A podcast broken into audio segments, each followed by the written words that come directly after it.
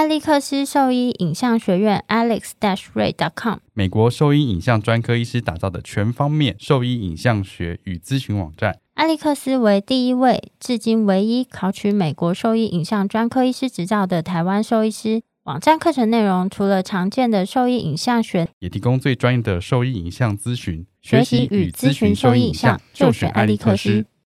狗狗、猫猫防护跳蚤必施新选择：李兰林早师 s e r e s t o 对付跳蚤必施长达八个月的保护。全新科技的项圈，专利且创新的活性缓释机制，让保护力长达八个月。不怕水，也没有异味，狗狗、猫猫都可以使用，方便、安全、有效、亲密。我也用李兰林早师。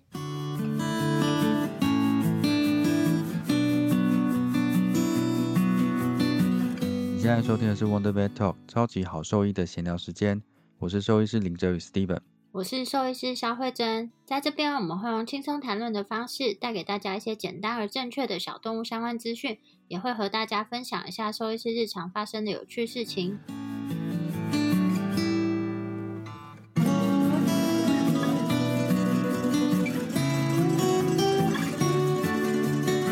平常都是我们在访，没有突然，平常都是我们在啊。我说我突然，等一下，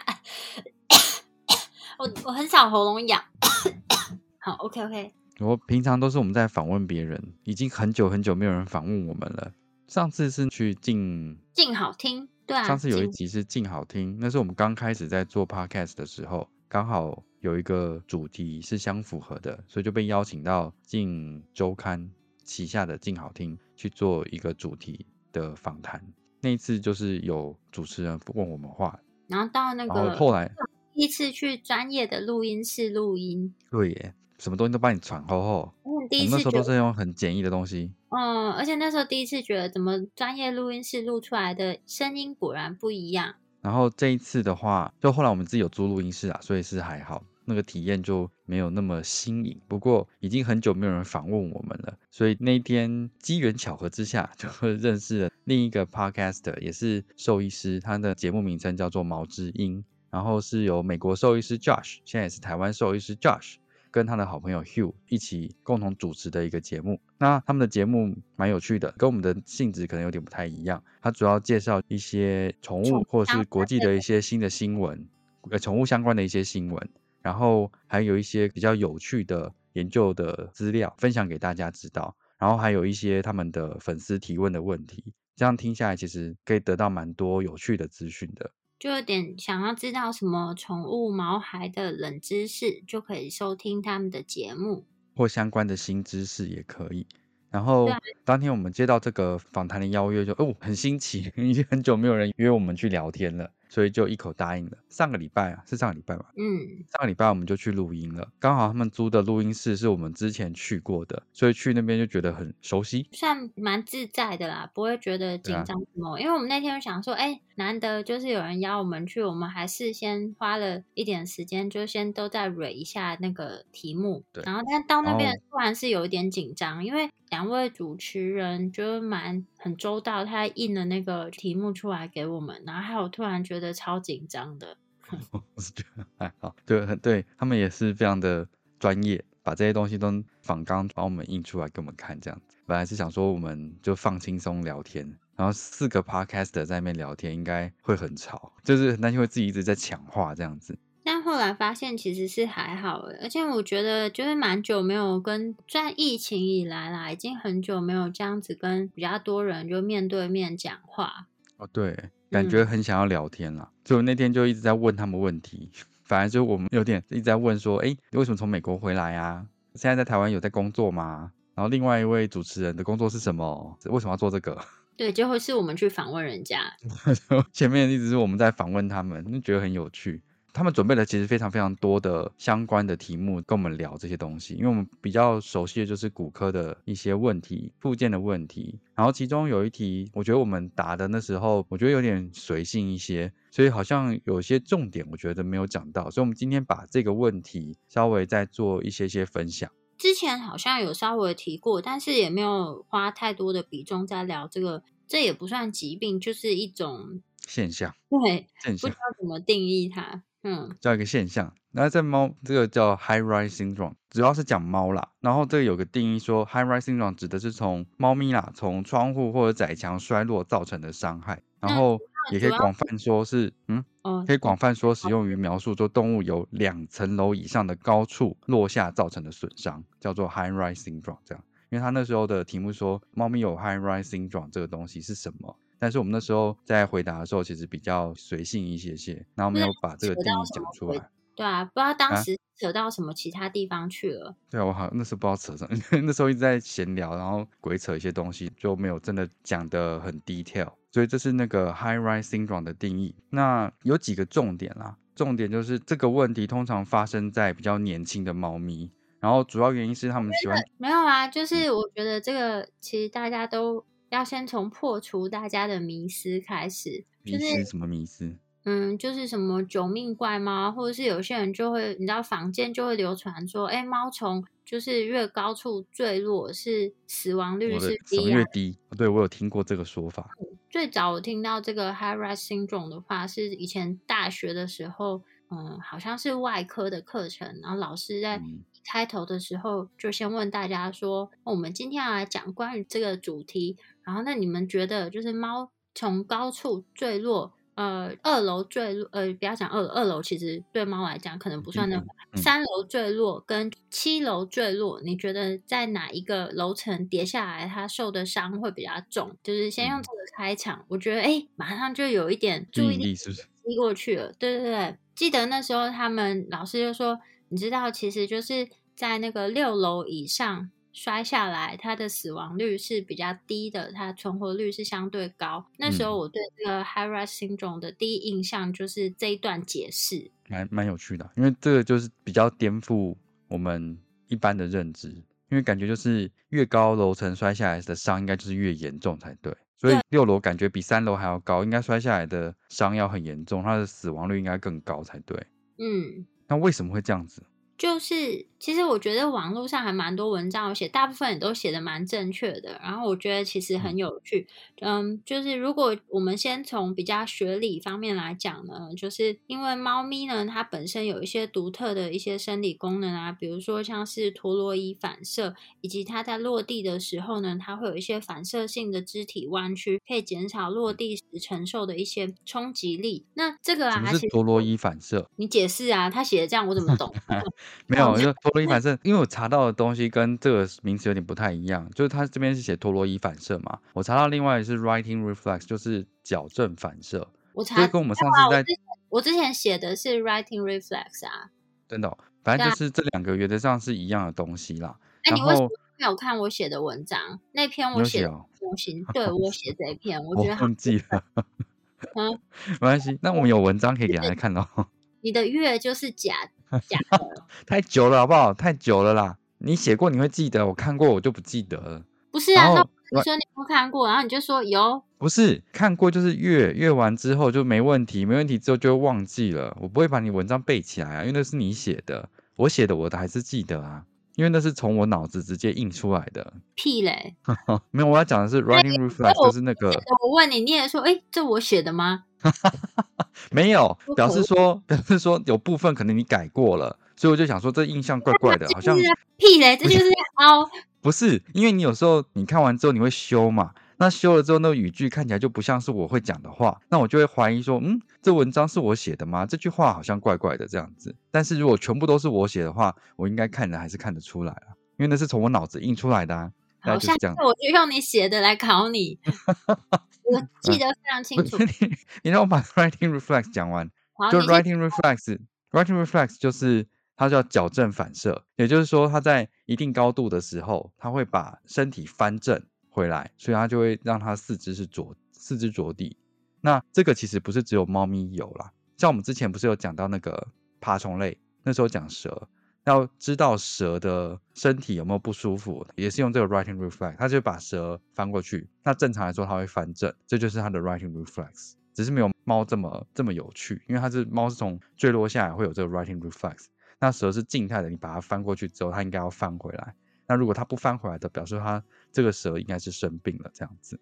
那我今天在想说，我今天在想说，哎，那乌龟有 writing reflex 吗？这嗯，应该是有，他只是翻不回来，他想翻但翻不回来。就是这个 writing reflex，其实就是猫咪它们内建的一个平衡系统啊。就是它最早的话是在三周龄开始，那最晚的话是到七周龄之前，它就会。发育完成，然后其实网络上可以找到一个非常有趣的图片。那它是在一八九四年，一个法国科学家呢，他利用连续拍照记录了，就是这个猫咪它在着地的过程。就是它就在一个高度之上，然后把这个猫咪呢放开，然后他就用连续拍照记录它慢慢翻正的这个影像。我觉得还蛮有趣的，可以看一下。然后哦，没有看到现在有很多影片，还有那个慢动作的影片，YouTube 上面。对啊，其实这个就是稍微查一下，我觉得都可以看得到。然后在教科书里面有提到的一个东西呢，就是说，因为猫啊，它从高处跌落的时候，它会把它的四肢张开，然后调整成一个水平的姿态，就会有点像那个降落伞一样。所以大约在五层楼高的高度的时候呢，它会达到一个终端速度。然后到达这个终端速度之后，笑什么？你笑什么？没有，因为我觉得很好笑啊。因为终端速度不是就我们高中在学物理的时候，就是 会看到的东西吗？然后在讲解这个猫从高楼坠下，我自己在写这个文章的时候，我就在那边呵呵笑。对啊，我就想说，我是不是看错了？怎么会这么有趣？然后反正就是它到达终端速度之后，就是它的前庭系统就不会再受到加速度的刺激，所以它猫咪呢就可能呈现一个比较放松的状态，调整成比较可以去分散它的冲击力啊，脚先着地的姿势这样子。这个很有趣。再就是另一个特点就是这个，它有分析那个受伤的部位，我觉得这也蛮有趣的啦。感觉想象说从高处坠落下来，觉得躯体应该是比较容易受伤的。那是因为它这个姿势跟这个反应的问题，所以通常这个猫咪掉下来，它四肢骨受伤的机会其实相对来说是比较高的。这边统计的那个数字来说，就是大概有百分之四十到五十的机会，它这个四肢骨是有骨折的，至少一处骨折。然后其他的部分就是有胸腔的挫伤的比例。相对来说是比较低的，然后上颚跟头部的伤害占的比例可能是三成这样。就是以前上课的时候呢，老师那时候在讲的这段话让我印象超级深刻。他说，嗯，因为他掉下来的时候啊，他把它翻正之后，脚要先着地嘛，但是因为他们的脖子其实是相对比较就是支撑力量比较弱嘛。对对对，所以就是它落地的时候，其实头部就是下颚处呢，它会因为重力加速度的关系，就会直接撞击到这个地面上。所以在这个 high rise syndrome 的时候，就猫的高，呃，应该是高楼症候群，也不单指猫啊，就高楼症候群的时候，常常也会看到伴随的是有它下颚有一些骨折的情况。所以我那时候印象超级深刻的就是这一段故事，也不是故事，就是这一段说明。这段叙述，对对对，所以说刚刚讲楼层的这部分，我觉得是很有趣的啦。但是，但是也是它统计上来说，就是四到六层这个肢体骨折伤害是比较多的，但是存活率相对高，对不对？七楼以上的话，重症率在它统计上来说还是偏多的，所以通常七楼以上，它的死亡率又上升了，这很合理吧？然后我们那时候不是都去澳门那边帮忙，然后我就想说，他们这边是不是很少 high rise syndrome？因为在那时候遇到一只嘛，好像他们自己处理的那个经验很少，说这边很少 high rise syndrome 嘛。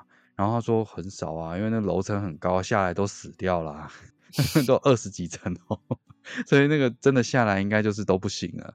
对。然后那一只就是是肩胛骨骨折，然后跟胸腔有一些出血、挫伤这样子。我忘记从几楼掉下来了，但是它四肢骨是完整的，然后只有胸腔挫伤跟肩胛骨骨折这样子，算是很轻微的。这样算是运气很好哎。对啊，算运气很好。然后那你记不记得我们以前在那个爱屋有一只就是比较严重的，有一只是一样是忘记从几楼掉下来，但是它有这一些所叙述的这些伤害。第一个是它的某一只后脚的跟骨骨折。伴随着另外一只后脚的胫骨骨折，我知道。然后再来就是我的病例报告啊。哦，是哦。然后再来就是他的，哎，是吗？你的，不是？就是去那个马来西亚的时候报告，就是这有就有这只啊。是吗？然后两侧的那个颞颌关节粉碎。他颞颌关节有粉碎吗？我记得是没有，但我想应该你跟我讲的应该是不同只，因为我那一只是我做的，胫骨骨折是我跟你一起做的，然后另外一侧的跟骨骨折我们打了一个钢板，但是后来因为那边的算开放性伤口，那边的钢板后来还是有松脱，不过伤口后来是愈合起来的。哦，那我讲了颞重点是他的颞颌关节粉碎性骨折了这件事情。是有啊，我记得，然后还把他那个牙齿先粘起来一段时间吧。对，没有错。所以他大概是生命迹象稳定之后，我们帮他把这个骨折修复完之后，去照顾伤口。然后同时，因为他颞颌关节的粉碎性骨折，所以我们那时候帮他把牙齿先固定起来，让他的颞颌关节先是稳定不能动。同时，我们原本有放，因为有没有有放那个食道胃管嘛？我是新传动物医院的卢大力兽医师，您现在在收听的是 Wonder Vet Talk。超级好兽医的闲聊时间，最专业的小动物知识 Podcast 频道。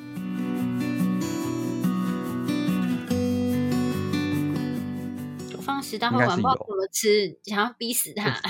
没有没有，我们原本有放食道胃管，然后后来食道胃管它拆掉了，它是用金口喂食，然后金口喂食主人喂的很好，所以那猫后来还胖了。在一阵子之后。就是骨折这些都控制完之后，我们把那个牙齿的部分拆掉，然后看一下它的那个颞颌关节可动性，因为通常这种骨折是担心说颞颌关节会不能动嘛，会整个粘合在一起。那当时是的确它是还是可以开合没有错，但是它开合的那个能力稍微比较差一点。后来有试着帮他做一点附件，就是它的那个开合部分，每天稍微帮他做一点点拉伸这样子。后来它咬合比较弱一点，但是。饮食自己这样吃东西是没有什么问题的，是攻击性变弱，但是还就是活的状况是还不错。对，就还功能性还算 OK，然后也是后脚的部分，就是功能性都恢复的不错。那个玳瑁，玳瑁颜色的哦，是吗？我忘记了，应该是虎斑吧？虎斑吗？那我那只是玳瑁，应该是虎斑。反正它后来的恢复状况都还不错，也算幸运啦，因为它其实颞颌关节粉碎这件事情其实是。我觉得是相对比较困难去处理的一件事情，所以 High Rise Syndrome 这样听起来好像它的存活率好像是蛮高的，然后再就是这文献统计的存活率也是非常高，它是说大于九十 percent 以上。但是，但是像我刚刚讲的，在澳门那边的话，就楼层其实非常非常高，所以它下来之后根本就是当场死亡那种，可能不一定会送到医院去，所以这其实是有一些统计上的谬误了，所以这个可能数据有点高估了。通常在更高楼层掉下来的话，不一定每一只的存活率都是这么高的。能够到医院去就诊，大概伤的存活率是比较高，伤的可能并不是到这么严重的那种。对对对。而且台湾的那个高楼下面其实都很多一些棚子啊什么的，所以它有可能在中间都会有就是一些缓冲啊，所以即使可能从很高楼层下来，都还是可以有，就不一定会到这么严重的伤害。因为大家都会那个啊，阳台就是外推啊，就是阳 台加盖啊，阳台外推东西，反而就是猫的 猫的命。早上起来，阳台外面有一只猫这样子，所以家里养一些幼 猫，假设啦，养幼猫的话，要特别注意这些事情啊，就是 high rising 床这件事情，因为它们发生就是比较多年轻猫咪在追啊，在玩的这些情况下，容易从那个窗户或者是小缝隙这样跳出去。对啊，所以在养一些年轻的猫咪的时候，要特别注意这件事情，尽量在窗户的部分，一个要么不要开窗，要么做一些防护安全措施，然后避免这个不慎坠楼情况发生。这样子，像我家的那个阳台，我们都有在加那个安全网，就是避免我猫哪一种安全网？就是现在有很多种啊。其实如果最便宜的方式啊，就是自己买那种铁网格，你把它绑在那个就比较大的缝隙上面，其实都能够。确保就是呃，猫咪不会掉出去啊。那也有一些专门嗯，没有。我说有些人是租屋处，如果他没有就是足够的金啊，那他可以用这种最简单的方式，就是保护措施。其实有很多方式可以进行。那你如果经费有限，就可以先从这个方面开始。那其实现在也有比较专门的，就是协助施工的，嗯，算是单位，把这个就是比如说安全阳台的这个工程呢，外包给给别人专业的，对啊，给专业的人去进行规划跟设计。其实就是看你想要做到什么样程度，其实都都可以这样子。然后还有就是，假设是纱窗的话，那最简单的就是你一定要先加装一个安全锁，就确保猫咪不会自己开那个纱窗溜出去，或是防止它坠楼这样子的风险。猫咪有可能把纱窗撞破吗？不会，它把它打开，猫很聪明的，但但它不会撞破纱窗这件事情，猫不会撞破，但是它会一直把那个纱窗给抓抓抓破。所以其实还是危险。对啊，我跟你讲，因为我家的纱窗已经被我家的猫狗就是不知道抓破几个，我狗撞破而已嘛。不是，是猫先抓坏，然后狗再把它冲破。但因为我家就是那个楼层很，就反正我家是一楼啊，之前是一楼，所以就被它抓破也没有关系。只是蚊子有时候会溜进来，所以我后来呢，就是超级会换纱窗。我跟我妹两个人可以很快速就换完整片纱窗。哦，所以它那是可以把什么框拆下来，然后就换一片新的，这样夹上去就好了。对对对对，然后但它压那个胶条嘛，我还那些施工的工具通通都有，因为原本就是只买一次要换，但因为他们太常弄坏了，所以我就是有整卷的在家里的那个所以你就是专业的，因为我已经超级会换，换的很快。比如说，就是像有一些我都直接换成那个，就是有它有不同材质嘛，就是尼龙材质啊，或者是有一点金属的材质，我后来全部都换成有点带金属的，因为我想说那也比较这种还是会坏吗？还是会，因为猫会用爪子那边抠抠抠，就是抓它。哦，很强哎、对啊，然后就是抠抠抠抓它之后，狗再去撞了几下，它就会整个掉啊。就是哦不是一天就会坏掉，但是它就会嗯慢慢被它们弄。所以还是要特别小心。你每天都要检查一下你的纱窗有没有问题，最，好就是把门关起来了，把窗子关起来。没有啊，就是纱窗的话，其实因为这种抓坏啊，不是就是它不不会是一天就把它整个网子抓下来，它就会把那个网格就是抓开一点点。所以如果说你发现猫有去抓这个网格的时候，你就是要记得就是。嗯，要定期的更换这个纱窗，然后另外就是纱窗有的是那种比较小的，它是可以推开的，那你就一定要加装安全锁。其实我觉得不管是猫咪啊，就家中的小朋友，其实也都要放一个那个安全锁，比较安全。对啊，我我家有两只嘛，我说小朋友，后来就有装那个什么安全算安全锁，它等于是把那个窗户有点封起来，根本就出不去。所以你打开之后，外面其实都是有安全纱窗吗？还是什么？对啊，一定要、啊反正。是出不去的。因为我家十一楼，其实蛮危险的，嗯，所以隐形纱窗。对啊，所以就是其实我觉得，就是家中有小朋友、有猫咪啊，这个可能都是要很注意的。然后这个部分稍微做一下总结好了，嗯就是先破除大家谬论。虽然我们刚刚讲杂七杂八讲了很多，就是嗯大家都认为说，好像哎，这个猫从高楼坠下，就是有命怪猫不会死，不会死啊，存活率很高。那其实是有可能是统计上的落差。对，因为很多当场死亡的根本就不会计入这个计算里面。然后再来的话，就是三楼以下呢，如果猫咪从三楼以下坠落呢，就是它会因为高度不够，它没有办法成功的去转换它的姿势，所以有可能会造成身体的体干啊，还有头部的一些伤害。那相对来讲呢，这些也可能会有比较高的死亡率。那四到六楼呢，因为其实刚刚有讲到，在五楼以上啊，它可能是五六楼以上啊，就是它可能是相对的高度可以让它去调整它的姿势，所以说在落地的时候冲击力最大就是它的四肢。那在四肢肢端骨折的伤害反而是比较常见，但是如果说是在这种七楼以上的话，那它在落地的时候，其实它还是有可能会有一些。呃，胸部的撞击的伤害，就是说四肢啊，然后还有就是胸部的强烈撞击，concussion 是那个吗？挫伤就是 concussion 吗？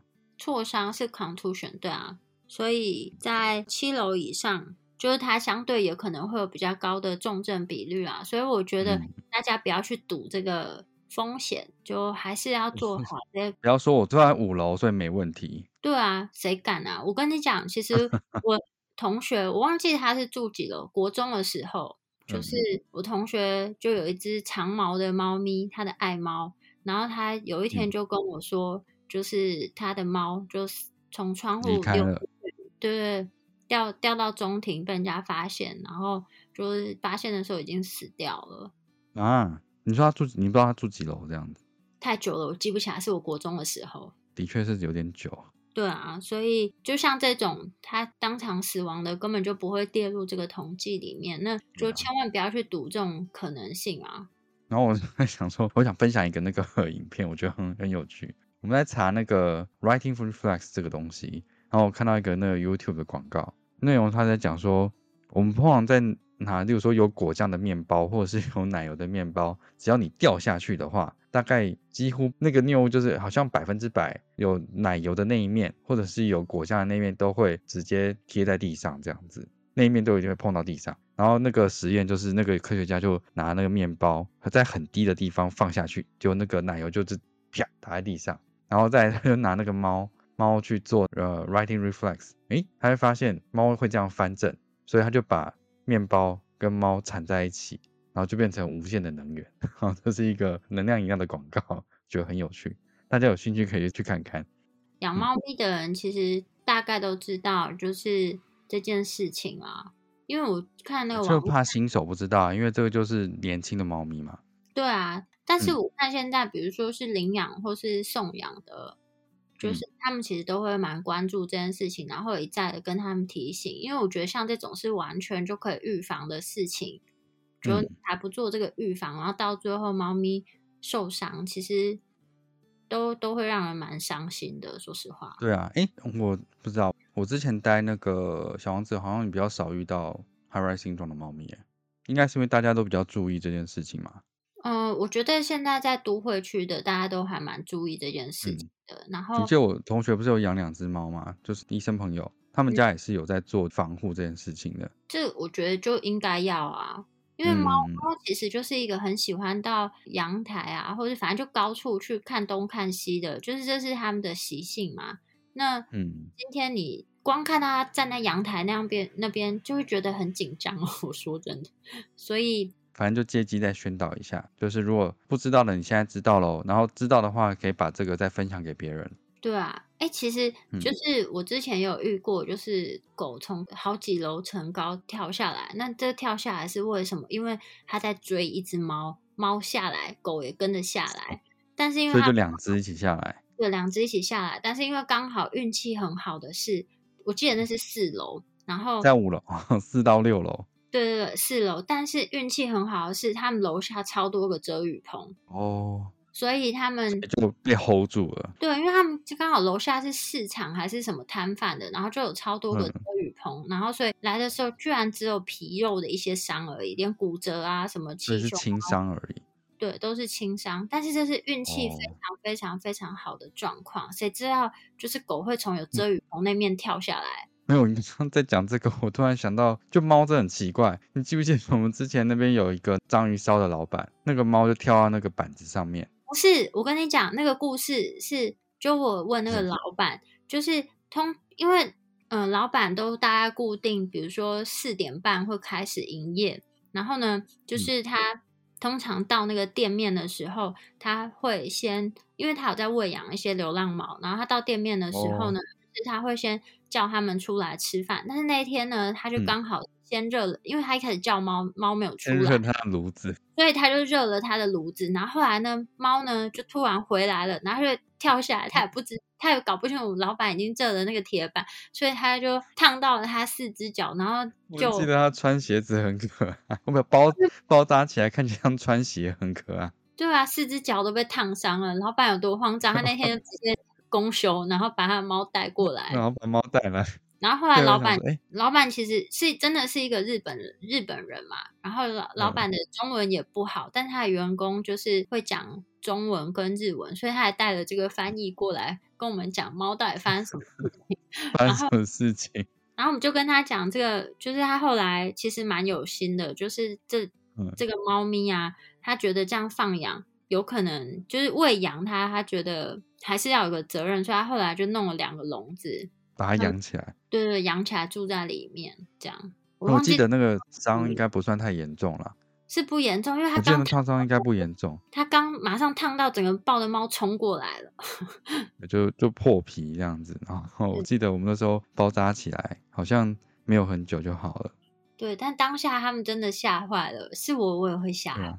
我就觉得很特别的一个例子，就是 职业多少年会遇到猫咪被那个铁板烫到这件事情。哎，他。它是卖章鱼烧跟大阪烧，卖章鱼烧跟大阪烧很好吃，在饶河街口那边，哎，不知道还在不在？我太久没有回去那边了。嗯，我改天经过看一下。然后附近的听众可以帮我们看一下，那个章鱼烧老板是不是还在那边？是日本人，很好吃，我觉得蛮好吃的。嗯，那个蛮好吃的。好，今天算是久违的小聊天，然后跟大家分享一下，就是我们去参加毛知音的录音过程。那如果说对一些宠物冷知识有兴趣的朋友，可以去搜寻他们的节目收听。这边呢，就是在跟大家补充了一下关于就是。